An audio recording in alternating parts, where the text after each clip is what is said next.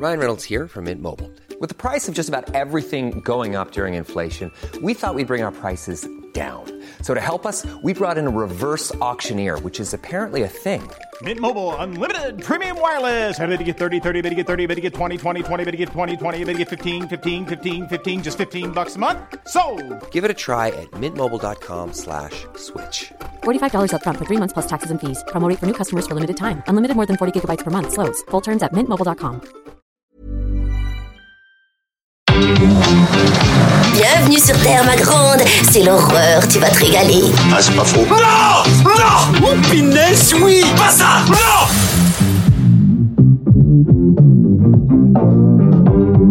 Dites mon nom. Je vais appeler Internet et leur demander de me faxer les numéros de téléphone de toutes ces femmes. Merci, merci, merci, merci. Écoutez, je dirais pas loin, comme ça, si c'est l'apocalypse ce soir, bip bip.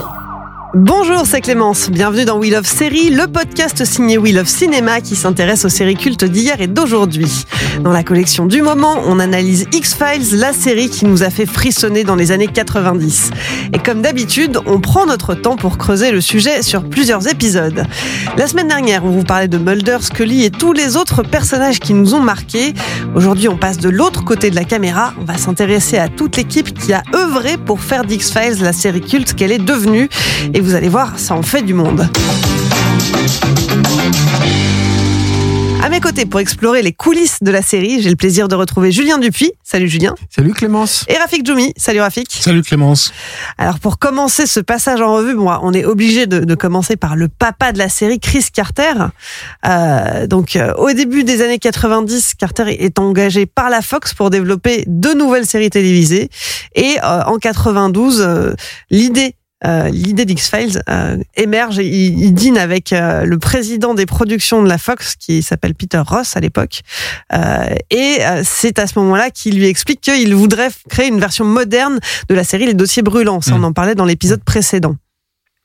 Oui, oui, c'est ça, mais euh, ça va être très compliqué. Et je crois qu'il a écrit deux fois le pitch, il il le présente deux fois, non, c'est ça. Ouais, il a il y a, été il y a une, double présentation du, du, du pitch à, à la Fox et euh, X-Files n'est pas euh, n'est pas du tout destiné à avoir le destin que la série va avoir. C'est- quand même une, une relative petite euh, petite série. Ça se sent, ça se sent notamment au niveau des des effets spéciaux. Puisqu'on parle de l'équipe, j'en parle un tout petit peu maintenant, mais c'est, c'est je veux dire, le, le, le travail de Matt Beck, je crois que c'est son nom, hein, aussi, qui, qui s'occupe des effets spéciaux visuels.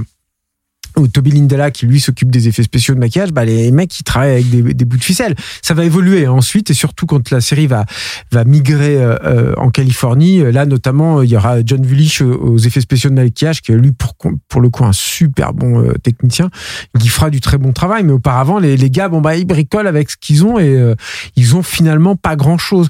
Matt Beck, c'est intéressant parce que c'est vraiment l'époque aussi X-Files où le numérique commence à se démocratiser très légèrement à la télévision. Et lui il va faire un usage euh, très habile. Qu'il y a beaucoup des fixes de, de X-Files qui, qui seront d'ailleurs refaits pour l'exploitation en, haute définition ultérieurement d'ailleurs parce que c'était calculé en basse def.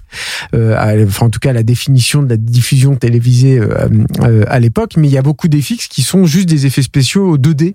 C'est-à-dire qu'il n'y a pas de, de, de 3D. C'est ils étirent euh, des, des, des choses, des, des éléments et, et quand ils incrustent aussi des éléments, bon bah c'est des choses très très euh, extrêmement euh, extrêmement basiques.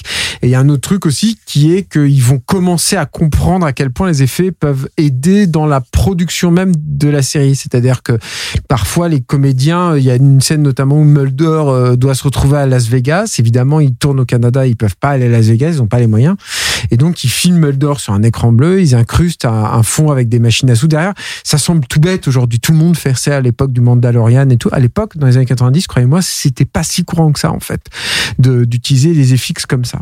Euh, après, pour revenir donc sur euh, sur, sur Chris Carter, après ce long aparté sur les conditions de production de, la série, moi je trouve que ce qui est intéressant, on en a un tout petit peu parlé auparavant, mais c'est que Carter a surtout une formation d'une part de scénariste, euh, il va avoir des ambitions de réalisateur, je trouve, qui vont euh, euh, s'accroître à mesure que la série avance, jusqu'à des épisodes comme Triangle qui sont entièrement filmés en plan séquence, qui sont, c'est l'ambition de dingue, quoi, qui montre bien à quel point la série à, ce- à- à cette époque-là avait gagné ses galons en tant que production aussi au niveau des, moyens, mais c'est surtout donc un scénariste et surtout un scénariste de, comédie. Il a été, il a fait ses armes notamment aux côtés de Jeffrey Katzenberg à, Disney. Euh, avant de rejoindre avant de rejoindre la Fox et, euh, et je pense que c'est pas un hasard c'est à dire que le, le, le, le le thriller, que ce soit le thriller policier ou horrifique, comme la comédie, sont euh, des, des genres qui se définissent avant tout par leur maîtrise du rythme et du tempo.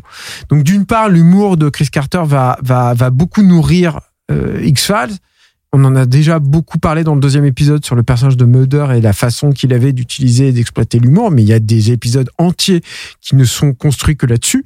Euh, je crois que c'est le shérif à l'écro, qui est un épisode très rigolo, qui est euh, où, où, tu vois à la fois Mulder et après Scully. C'est le shérif aller dans l'ongle. Aller dans l'ongle peut-être, ouais.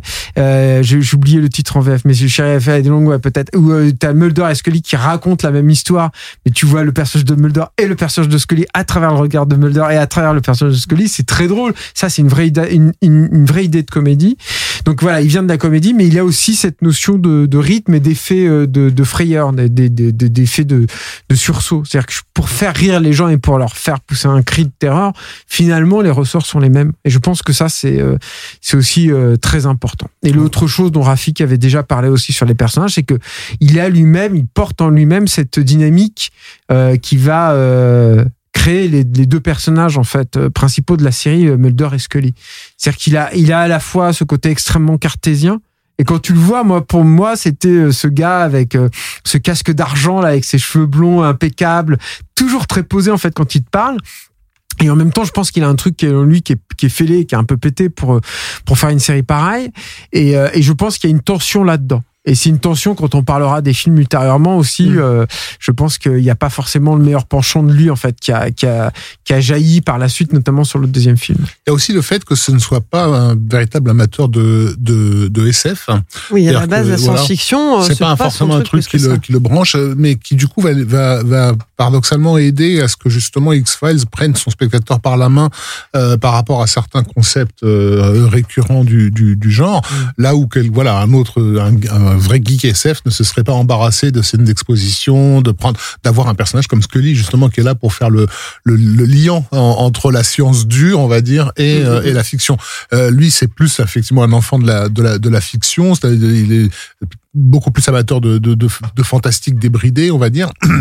Euh, et c'est aussi un, un pur produit de, de l'école Stephen G. Cannell, euh, qui, est, qui est un producteur majeur de, de, de c'est le, bah, c'est un peu le baron hein, de la télé, de la télévision dans les années 80. Euh, depuis que euh, bon, il y a eu Colombo avant, mais mais dans les dans les 80s, c'est les trucs genre l'agence touriste, Riptide, tous ces toutes ces séries là. Et d'ailleurs, je crois qu'il y a pas mal de scénaristes de d'X-Files qui sont aussi des gens qui sont sortis de de l'usine de, de, de, Stephen G. Cannell.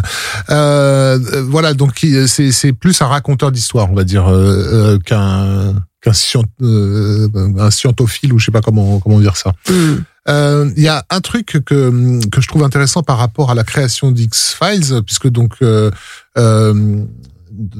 il a, il a jamais été très clair sur la, la, la, première source parce qu'en fait à l'époque avant de, de, de, se lancer dans X-Files il était sur une série de surf en fait qui est une de ses de ses passions qu'il a essayé de monter euh, en euh, californien voilà, qu'il est hein, voilà. et cool culture ça ça ça, ça devait mmh. s'appeler Euh, qui, qui, aurait voilà euh, qui, qui, a jamais vu le jour. Euh, mais mais mais il a jamais vraiment expliqué qu'est-ce qui a provoqué le, le déclic X Files et euh, j'avais une théorie qui a été tardivement confirmée.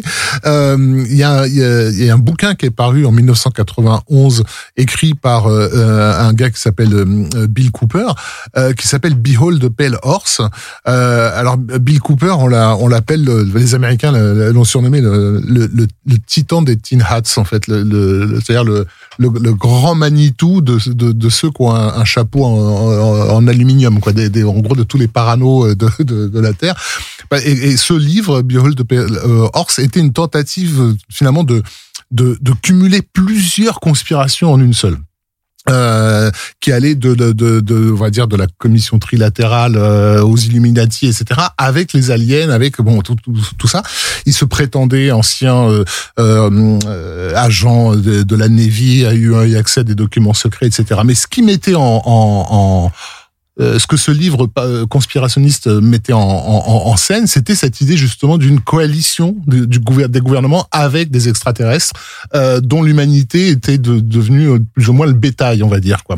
Et, il y a les éléments d'X-Files sont complètement posés dans ce livre qui est donc paru en 91, euh, au moment où justement il est censé, Chris Carter est censé commencer l'écriture. Alors il a fini par le, par le, le, lâcher, hein, qu'il a, qu'il a effectivement lu le bouquin et que ce qui l'a surtout inspiré, c'était le sentiment paranoïaque euh, du, du, livre. Mais la structure scénaristique de Behold de Pale Horse, pour moi, c'était déjà celle de X-Files. Mmh. Et alors, faut, faut dire qu'il a été aussi influencé par le scandale du Watergate. On en parlait dans l'épisode précédent. évidemment. Euh, il était adolescent à l'époque et ça, ça l'a considérablement marqué et ça se ressent dans justement euh, toute l'image qu'il a du gouvernement qui est euh, euh qui est corrompu finalement. Mmh. Bah ça c'est un oui euh, chez les raconteurs d'histoire américains c'est de, voilà il y, y, a eu bien sûr toutes ces séries de films des années 70 euh, euh, euh, qui vont de à cause d'un assassinat au, comment s'appelle aux trois jours du Condor etc Condor, voilà où en fait bah finalement voilà les, les les, les institutions ne seraient pas forcément ne travailleraient pas forcément pour le bien pour le bien commun. Et, et c'est quelque chose qui dans les années 80 a effectivement disparu parce que les États-Unis ont connu un élan euh, euh, de self-made man, euh, voilà, de foi coup, total dans la bannière étoilée, ça, dans les institutions, voilà, c'est les années Reagan où au contraire on se on se flatte de de de, de et le début des années 90, c'est le contre-coup en fait de de de de de, de ce de cet élan exacerbé qui a fait qui a fait partir le pays un peu dans le dans le dans, bah, dans un libéralisme euh, assez sauvage et c'est assez délirant. Et évidemment le on arrive au début des années 90 avec euh, avec des émeutes euh, raciales euh, à n'en plus finir, avec une guerre totalement injustifiée à l'époque, en tout cas contre contre l'Irak. Enfin voilà. Et on a un retour donc du coup de, de oui c'est ça de ce sentiment paranoïaque des, des, des, du public américain qui a toujours eu de la, de la défiance vis-à-vis de, de l'État, mais aussi vis-à-vis de, de, de, ses représentations fédérales. C'est là où c'est ambigu par rapport à X-Files, parce que X-Files met en scène le FBI alors que le FBI n'est pas forcément comme on pourrait l'imaginer en Europe, super bien vu euh, aux, États-Unis. Mais euh, il est présenté comme un contre-pouvoir à l'intérieur même du FBI, mm. c'est-à-dire que ce sont, euh, ils sont souvent seuls ils arrivent pas comme on voit souvent dans les films. Le FBI, c'est la, c'est la, c'est la cavalerie, quoi. Mm, mm, mm. Vraiment, littéralement, c'est la cavalerie. C'est les, c'est euh, les mecs, ils arrivent, ils, sont légions et euh, ils sont armés jusqu'aux dents et tout. Eux, ils sont tous les deux, tout seuls, avec leur, avec leur flingue, leur torche, leur lampe torche et puis, euh, et puis leur, leur badge, quoi. Et, et, et, je pense aussi que c'est comme ça. Ils, ils, sont présentés. Il s'est permis de, de faire ce truc sur la FBI parce que Alain, rester à l'intérieur du FBI pour eux est un combat. Oui, au sein de leur propre rang, ils sont. Euh, et ça, je pense que ça, c'est un truc qui a qui a fait beaucoup en fait dans le dans la l'affection que le, le, grand public a porté à ces personnages-là et, et à la dynamique de la série. Quoi, c'est sûr et certain. Alors, la, la, la, série, elle repose pas seulement sur Chris Carter. Évidemment, il y a toute une équipe aussi derrière. C'est l'homme euh, de la série quand même. Alors, c'est l'homme de la série, c'est vrai. Euh, D'ailleurs, on en reparlera dans l'épisode suivant, mais euh, après X-Files, euh, il y a eu Millennium, hein, trois saisons mm. de 96 à 99 on détaillera ça dans, dans l'épisode numéro 4. Mmh. Euh, mais là, on va parler des scénaristes maintenant. Et alors, les scénaristes, euh, on, on, parlait du fait que euh, il y a à la fois cette mythologie d'une part, et puis ces épisodes, euh, l'honneur Monster of the Week d'autre part. Et bah, les scénaristes se sont, pour certains, spécialisés dans certaines, certains types de récits au sein de la série. Par exemple, Frank Sputnik, euh, qui euh, qui a été après Chris Carter le deuxième scénariste le plus prolifique et qui a contribué justement à l'arc narratif autour de toute la mythologie euh, sur la conspiration et les, extraterrestres. il a été aussi impliqué dans l'écriture des scénarios des deux films. On lui doit quand même 48 épisodes de la saison 2 à la saison 9. C'est trop. c'est trop. Alors ouais, c'est pas l'arc que vous préférez. Enfin, c'est pas la partie de la série que vous préférez. Cette non, je pense c'est un vrai moteur et c'est hyper euh, fascinant de toute façon quoi. Mais le truc c'est qu'en plus aujourd'hui, euh, c'est facile hein, de juger ça de de, de, de là, mais c'est vrai qu'on voit à quel point ça ça menait pas euh, à, ça n'a pas amené à grand chose. Enfin moi je trouve quoi. C'est-à-dire que la, finalité qu'est-ce qu'on retient au final de l'histoire de l'enlèvement de la sœur de Mulder? Qu'est-ce qu'on retient au final de, de des hybrides de des enlèvements euh, c'était génial sur le moment. C'est pas le truc qui a le mieux vieilli en fait hein, de X Files euh, moi je trouve en tout cas quoi. C'est à dire que c'est ça reste un domaine euh, de la, de la culture euh, euh, euh, passionnant et qui sera et alors c'est marrant parce que euh, c'est un truc qu'on dit beaucoup depuis depuis le début de ces épisodes là sur sur X-Files mais encore une fois ça a été un phénomène de société. Et et par exemple il y a un film dont ils vont beaucoup se moquer dans le premier film Enfin, il y a Mulder qui va pisser sur l'affiche de, de Independence Day de Roland Emmerich. Mais je, moi, je me suis toujours, enfin, je pense qu'Independence Day, il y a une partie de Independence Day qui est nourrie par X-Files, en fait, paradoxalement, ou en tout cas, qui partage les mêmes sources hein, sur ses fascinations pour Roswell, etc. Et le truc, quand même, sur le, sur tout ça, c'est que X-Files a vraiment lancé aussi une mode, mine de rien. C'est-à-dire que t'as des trucs comme Dark Skies qui arrivent euh, tout de suite après. Enfin voilà, t'as t'as t'as quand même un, un truc où euh, et puis moi je me souviens qu'à l'époque tout à coup euh, t'avais des émissions même des prime time sur le film de Roswell, enfin des trucs comme ça hein, qui donc il a réussi ça quand même. C'est pas rien. Oui, c'est ça, tu il faut, vois. il faut, faut, faut le rappeler parce que je cherchais la date effectivement, mais le, la, la, la, la fameuse autopsie euh, De, de Roswell de- où on de voyait Stan. Winston, Voilà. le mec des effets spéciaux, Stan Winston qui a bossé sur Terminator interviewé 2, voilà. oui, pour sa- Avec tous savoir ces si mecs puis qui regardaient qui disaient oh, c'est quand même drôlement bien fait.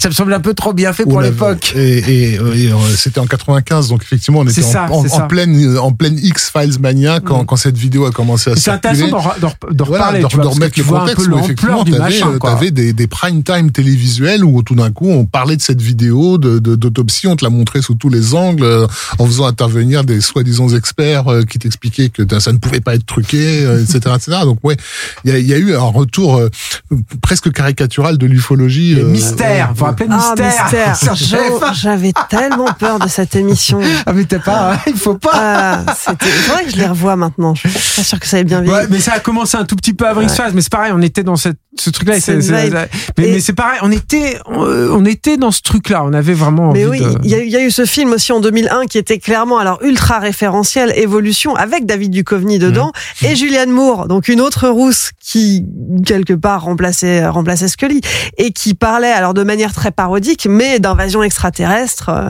Il mettait une Et- bombe dans le, le littéralement l'anus dans, l'anus de, de, de l'alien. de l'alien à la fin. ouais. Voilà et, et les extraterrestres. J'avais, j'avais rencontré David Duchovny à l'époque, d'ailleurs, à l'occasion de ce, Il est sympa de ce grand film. Il en avait rien à foutre, mais, mais comme euh, finalement c'est un peu le, le personnage que t'attendais, donc tout, allait, tout bien. Oui. Et puis il faut parler, il y a Mars Attacks aussi oui. qui euh, qui dans la même période également a, a encore proposé autre chose, Mhm. mais euh, Oui, bien sûr, bah, Mars Attack, c'était fait en plus ou moins réaction à Independence Day, mais en, tout cas, oui, par rapport aux aliens, il y avait quelque chose qui est, bah, je sais que les ufologues euh, nous semblaient ne pas du tout apprécier cette, époque justement d'explosion d'ufologie dans tous les coins, parce que ça, ça aussi rendait le truc extrêmement, euh, extrêmement caricatural euh, Oui. de, de gens qui essayaient justement de passer pour des, pour des chercheurs sérieux. Si on doit replacer aussi dans le contexte, les années 90, en tout cas la première moitié, c'est aussi une époque où euh, le, le, le, le- comment dire le cinéma de science-fiction euh, est hyper pauvre. Mm. Moi, je me souviens de la sortie de Stargate, je vais vous faire pleurer, mais j'étais tellement heureux de voir des vaisseaux spatiaux. Et on n'en voyait pas, on n'en voyait plus, tu vois. Et c'est ça aussi, hein, ça, ça, ça a aussi contribué à faire revenir les trucs. Bon, après, il y a- il y a les, les prélogies de, Lucas, hein, il y a tout un tas de choses, hein. mais ou en tout cas, ça a profité aussi de ce creux. Ça, ça- il y a eu un effet, voilà, encore une fois, et Carter, il a vraiment réussi à saisir ça, au moins une fois dans sa carrière. C'est énorme, c'est gigantesque. Mais oui. Et alors, à côté des extraterrestres et des complots, il y a aussi ce qu'on appelait les donneurs, les, Mm. les épisodes euh, solo. Et alors, ceux-là, il y en a beaucoup qui ont été écrits par un duo euh, Ouais. de scénaristes. On, on peut pas présenter l'un sans l'autre. C'est Glenn Morgan et James Wong Ouais, très Euh, important, c'est clair. qui, euh, qui euh, au départ écrivaient des scénarios pour euh, 21 Jump Street notamment. De Stephen J. Cannell. Voilà. Et puis qui décident, ils ont été assez déçus finalement sur l'évolution de la série, donc ils, quittent en 93 euh, Canal et ils rejoignent l'équipe de scénaristes d'X-Files et ils co-signent des scénarios qui, qui font partie des épisodes les, les plus marquants dans les deux premières saisons. Clairement. Compression, c'est eux. Projet Arctique, c'est eux. Le retour de Tooms, euh, La main de l'enfer. Et, euh, et, et leur style marque vraiment euh, les, les premières saisons de, de la saga.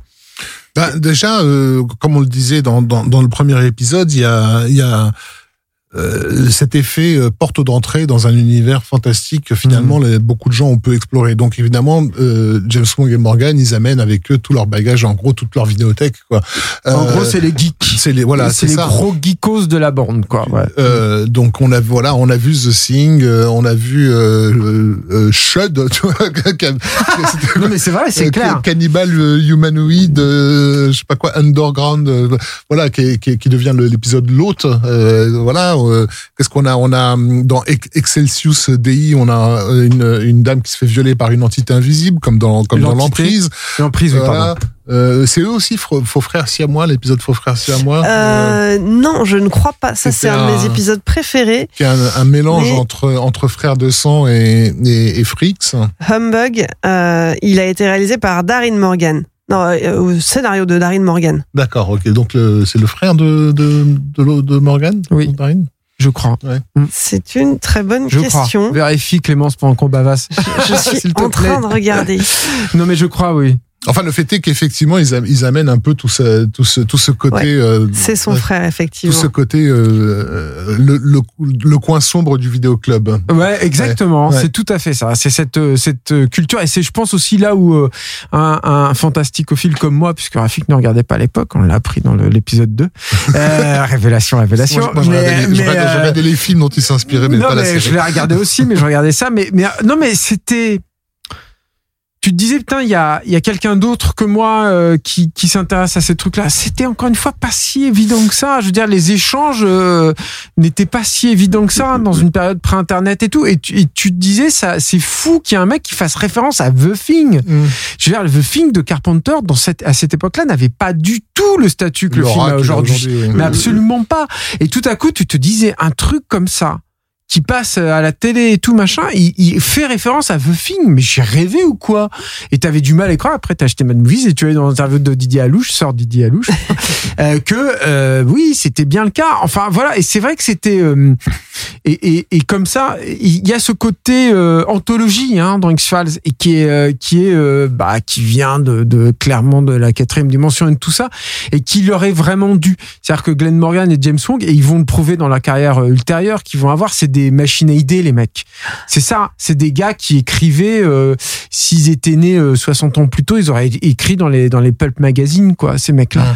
Et et, euh, et euh, bah, euh, et qui moi je trouve ont des idées euh, toujours euh, fameux de The One ou euh, Destination Finale je trouve que c'est des super idées c'est c'est trop bien quoi Ouais. C'est- c'est des- ils vont être un peu spécialistes du high concept et ils vont et ils vont ils vont avoir cette mini percée à Hollywood qui va pas durer bien longtemps, mais en tout cas ils vont avoir cette mini percée à Hollywood euh, euh, grâce à X-Files aussi, c'est-à-dire qu'ils sont présentés euh, comme les mecs qui ont écrit parmi les épisodes les plus mémorables de X-Files quoi. Et c'est ça qui leur permet en fait de, de se faire leur, leur petit nid quoi.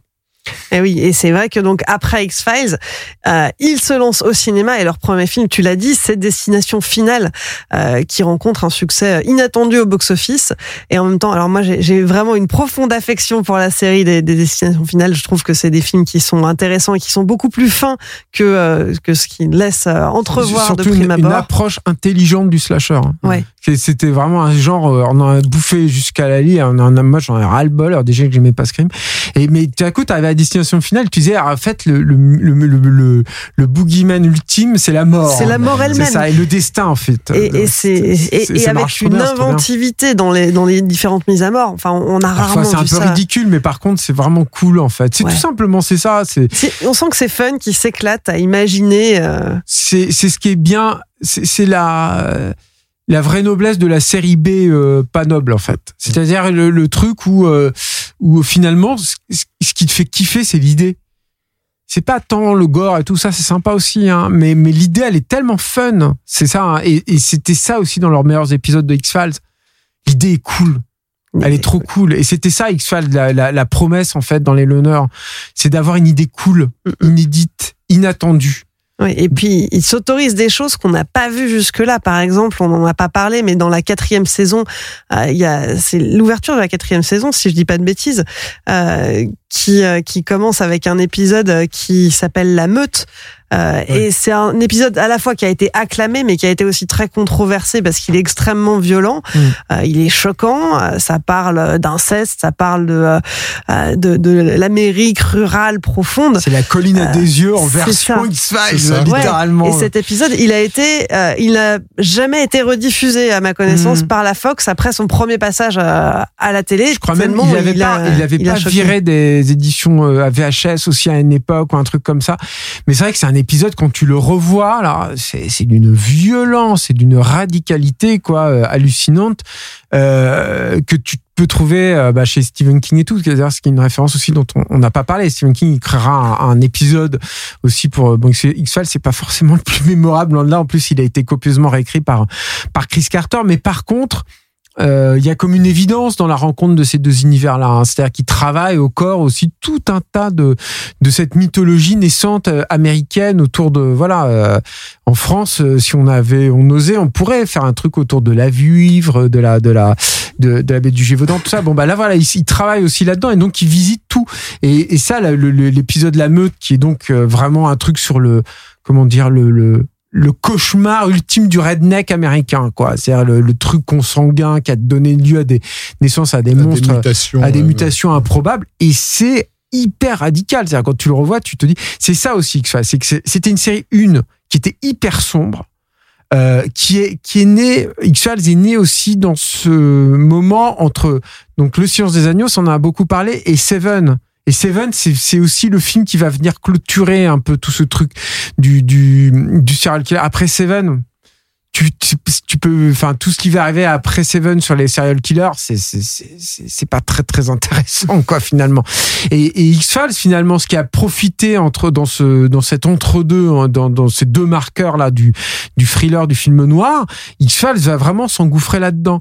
Et cette imagerie qu'on voit dans le générique de de de, de début hein, d'ailleurs, hein, des deux enquêteurs qui arrivent torche au point avec ce décor éclairé uniquement par les torches, c'est un truc qu'on voyait pas dans la télé à l'époque. La télé à l'époque, encore une fois, c'était tourné en Californie, pleine lumière, plein pot, plein de lumière dans tous les coins et tout. X-Files, ils arrivent, c'est dans les ténèbres, c'est dans les ombres tout le temps, euh, en permanence, et effectivement, La, parfois. la, ah, la- présence de la morgue dans, dans une série policière, c'était pas forcément quelque chose qui Non plus, était, ouais. dans lequel on, on aimait passer du temps. Euh, là, on a, de, on a des cadavres sculptés dans, dans, dans tous les sens, dont certains en, est, en état de décomposition avancée, Mm. et, euh, qui effectivement va trouver sa, sa, sa- sa forme définitive dans, dans, dans, dans Seven. Seven. et hélas tous ces avatars euh, euh, suivants. Quoi. Voilà, exactement. Alors, autre scénariste dont il faut qu'on parle, c'est. Vince Gilligan. Bah oui. Lui, il a rejoint l'équipe en 96 et rapidement, bah, il devient un des scénaristes euh, les, les meilleurs de la série. Et lui aussi est spécialisé dans les épisodes monstres de la semaine. Euh, le profil psychologique des personnages, c'est son truc. Euh, il reste dans l'équipe jusqu'à la fin, donc euh, il a il a gravi les échelons au fur et à mesure euh, et il a écrit euh, 30 épisodes, euh, dont certains qui sont des grands classiques. hein. On, on les citait la dernière fois, La queue du diable que vous aimiez beaucoup, euh, Le shérif allait dans longue, Peur bleue, donc des épisodes plutôt humoristiques, et puis des épisodes dramatiques aussi. Euh, c'est lui à qui on doit poursuite euh, ce fameux épisode qui se déroule donc en Californie euh, et pendant lequel euh, Mulder euh, Du pur Matheson, pour le coup, encore. Voilà. Du, pur Richard Matheson. donc Et c'est un personnage qui doit rester en mouvement, si mes souvenirs sont corrects, hein, qui doit rester en mouvement en permanence pour survivre, en fait. Et c'était pareil, ça faisait partie, c'est comme dans Triangle, en fait, qui est cet épisode tourné en plan séquence. C'était des trucs, c'est des, comment dire, des principes de réalisation pas courant finalement encore à la télévision à l'époque. Euh, C'est-à-dire que euh, la, la, la série par définition, euh, surtout à, à cette époque, c'est des choses récurrentes. C'est la récurrence, c'est ce qui revient tout le temps. Et là, tout à coup, non seulement c'est pas récurrent vraiment, enfin X-Files, bon, et encore une fois, il y a la mythologie, il y a le bureau, tout ça, mais il y a aussi, euh, il y a un, un- un- il y a ce, ce truc là de carrément un épisode en mouvement perpétuel dans une série télé. Imaginez le cauchemar logistique de tourner un épisode comme ça dans les contraintes d'une série télé, c'est énorme quoi. ouais. et puis avec cet épisode, on, on sort vraiment du cadre. Donc Et il y a Brian Cranston. Et il y a. Brian Cranston, Mhm. justement. Alors, ça me déroule le tapis pour la suite parce que Brian Cranston, donc, euh, on l'a découvert, euh, on, le connaît pour son rôle dans Malcolm. Euh, on le, découvre sous sous d'autres traits en fait dans cet épisode de X Files et puis bah, il se trouve que Vince Gilligan on le retrouve plus tard sur une autre série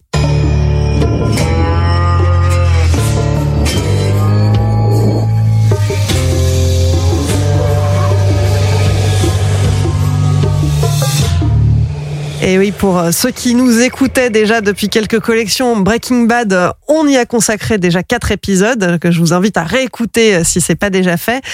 Et donc Breaking Bad, bah, a été créé par Vince Gilligan.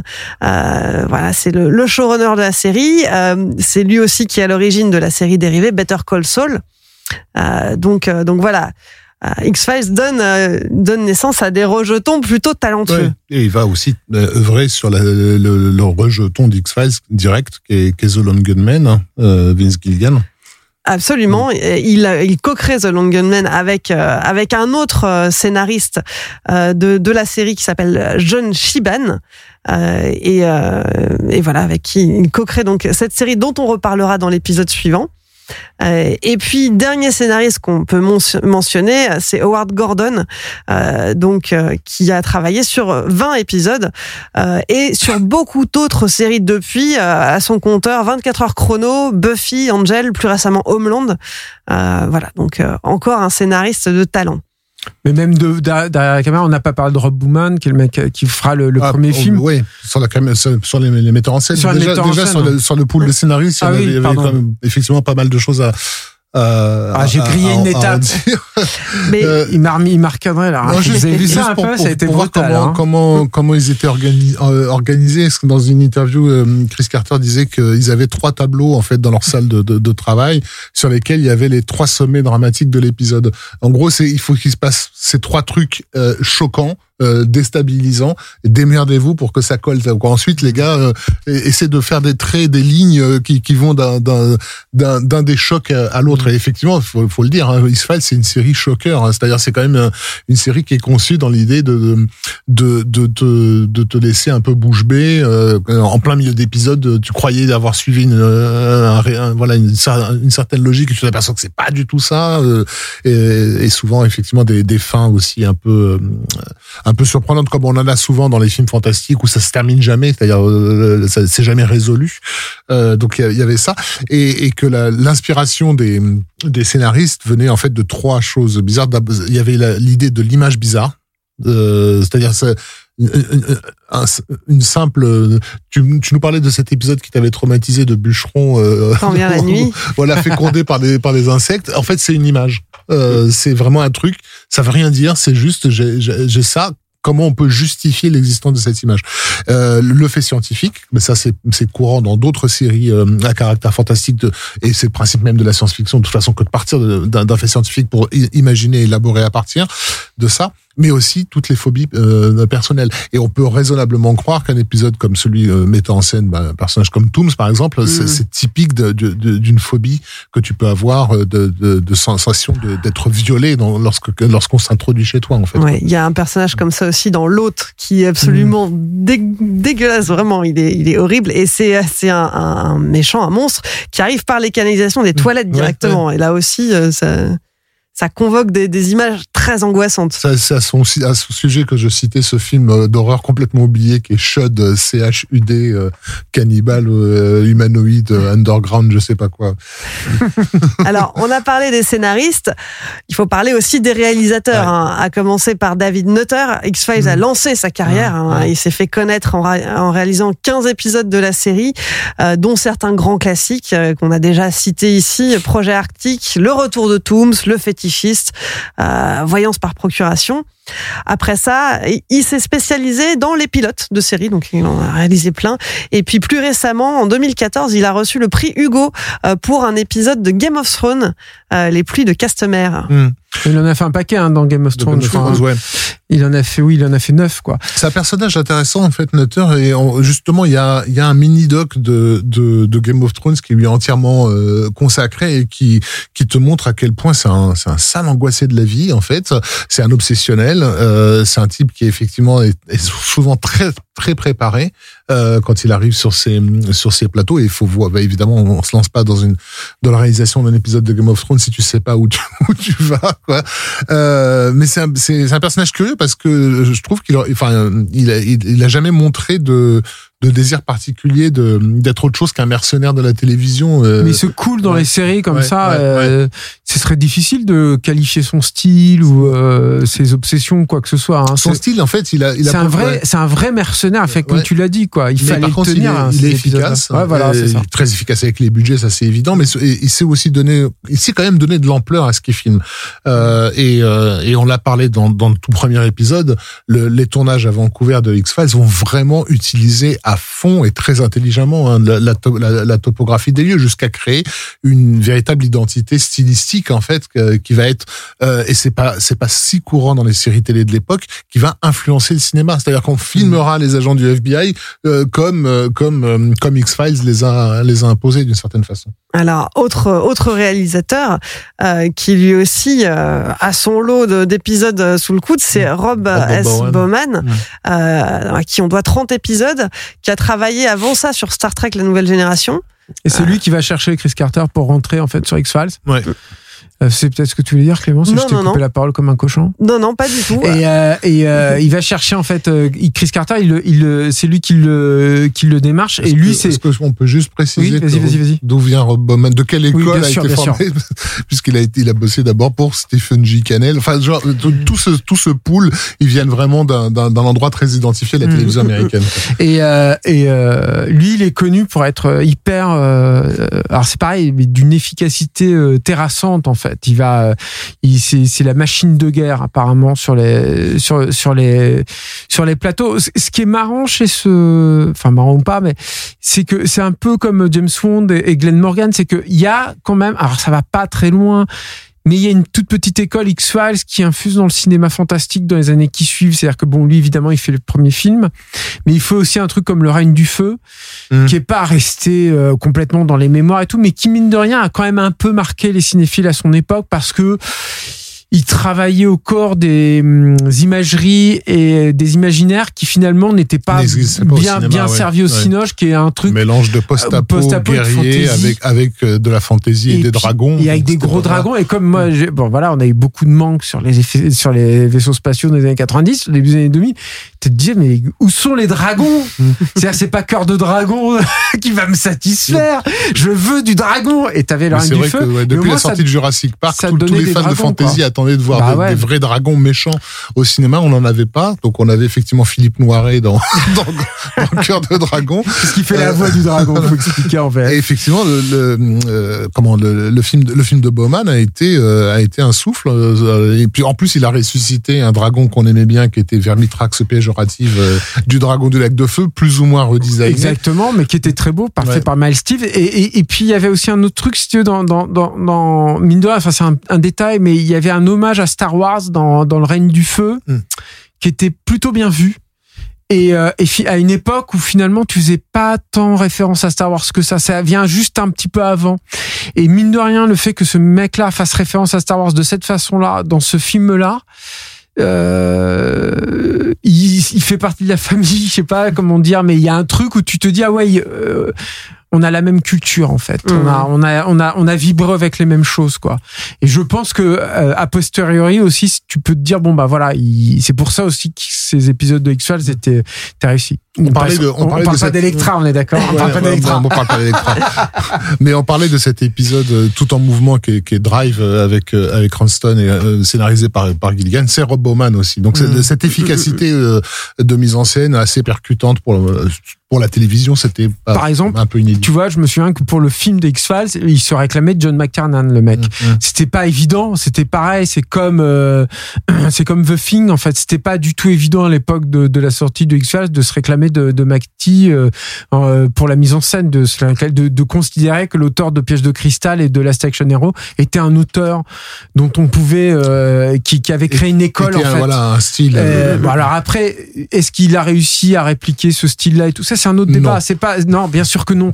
Mais mais c'est un autre débat à la- à la limite. Mais je veux dire le, le euh, encore une fois, ce qui est intéressant dans le passage en revue de toute cette équipe-là, c'est que tu te dis ils étaient nourris de tous ces trucs-là et quelque part ils t'ont fait partager leur amour pour tous ces trucs-là. Ils ont aussi contribué à anoblir euh, tous ces gens-là, tout ce pan de la culture-là, qui aujourd'hui c'est considéré comme acquis, hein, qu'on fasse des, hors-séries de magazines là-dessus et tout. Alors, un mot pour terminer euh, sur le, le, dernier réalisateur, celui qui a réalisé le plus d'épisodes de la série. Il en a 52 au compteur, c'est Kim Manners, Mhm. euh, qui lui arrive euh, arrive sur la série euh, euh, par l'intermédiaire de Morgan et Wong. Euh, il les avait rencontrés sur 21 Jump Street, donc à nouveau euh, Canel. euh, c'est vraiment le, le vivier euh, finalement de, de talent d'X-Files euh, à l'époque. Et donc il rejoint la série en 95 euh, avec euh, l'épisode La main de l'enfer et, euh, et ça devient donc euh, celui qui a dirigé euh, bah, des épisodes des grands classiques comme par exemple Les Faux Frères Siamois euh, dont on parlait euh, un peu plus tôt et La Meute. Euh, à nouveau cet épisode donc euh, très choquant. Euh, ensuite- il travaillera sur Supernatural, qui est, qui est, qui est un dérivé aussi pour moi. hein, en tout cas, c'est un des, un, un- des petits enfants en fait de X-Files, je pense. hein, c'est ça, il en réalisera 17 épisodes euh, au cours des quatre premières saisons. Je crois que c'est le plus âgé de tous euh, de- dans, dans, dans cette équipe parce qu'il est né carrément dans, dans les années 50. Il bosse à la télévision américaine depuis la fin des années 70. Il avait fait les- des épisodes de, de drôles de dames, tu vois. Donc c'est, c'est, c'est- le mec, il en a quand même tourné quoi, de- des Missions Impossibles, des Wild Wild West et compagnie. Donc enfin, voilà, c'est c'est un, Un vieux routier. Voilà. Un vieux routier. T'as vu cette symbiose un peu Ah là là. C'était impressionnant. C'était paranormal. Ah, Alors, on va terminer cet épisode avec. euh, je voudrais qu'on fasse un petit debunk parce que depuis le début de l'année, dans notre générique, vous entendez un extrait qui ressemble à ça. Je vais appeler Internet et leur demander de me faxer les numéros de téléphone de toutes ces femmes. Donc, cet extrait, il est tiré du sixième épisode de la saison 3, euh, un épisode qui s'appelle Meurtre sur Internet. On est en 96 quand il sort. Et alors, ce qu'il faut expliquer quand même, c'est que euh, non, Scully n'est pas stupide et elle va pas appeler Internet. C'est une erreur de traduction. À l'époque, on sait pas très bien encore en France ce que c'est qu'Internet. hein. Ça, ça arrive tout et les juste. jeunes comme mais, ça, euh, ils comprennent à quel point ce qu'on a vécu. voilà. Mais dans la version originale, Scully explique qu'elle va call the online service and have them fax us, fax us the telephone number of all these women. Donc, elle va appeler en gros un service qui va euh, qui va lui donner euh, les, les, les noms des, des femmes assassinées. Mais donc, en tout cas. Elle ne va pas appeler Internet. Voilà, ça me semblait important de replacer les choses Et dans plus leur contexte. que ça, ce que lui quand même. Merde. Voilà. Respect quoi. Et je pense qu'on va conclure sur ce- cet épisode sur ça. Mais ne soyez pas tristes, hein, c'est pas fini. On se retrouve la semaine prochaine pour un dernier épisode. De quoi est-ce qu'on y parlera? Tu sais pas, Clémence, tu veux parler de quoi? Bah, On va y parler euh, des revivals controversés de la série. hein. D'accord. Euh, la- la- les deux dernières saisons euh, qui, euh, qui auraient peut-être mieux fait de ne pas exister vraiment. On va parler de ça, peut-être des films. Ce serait bien de parler Des des, films. On n'en a pas aussi. vraiment parlé non Ouais, plus. Tout à fait. Des spin-offs et de des Millennium aussi. spin-offs et puis, et puis de, de ce que la série a laissé derrière elle dans, dans notre culture de manière plus générale. Mhm, Voilà, on a, on a encore du pain sur la planche. C'est clair. Julien Rafik, merci de m'avoir accompagné pour le troisième épisode de cette collection. Merci Clémence. Merci Clémence. Wheel of Series, c'est fini pour aujourd'hui. Pour suivre les prochains épisodes ou réécouter celui-ci, rendez-vous sur wheelofcinema.bnp Paribas et sur vos applis de podcast. Nous, on se retrouve mardi prochain pour la suite de cette collection consacrée à X-Files. À très vite.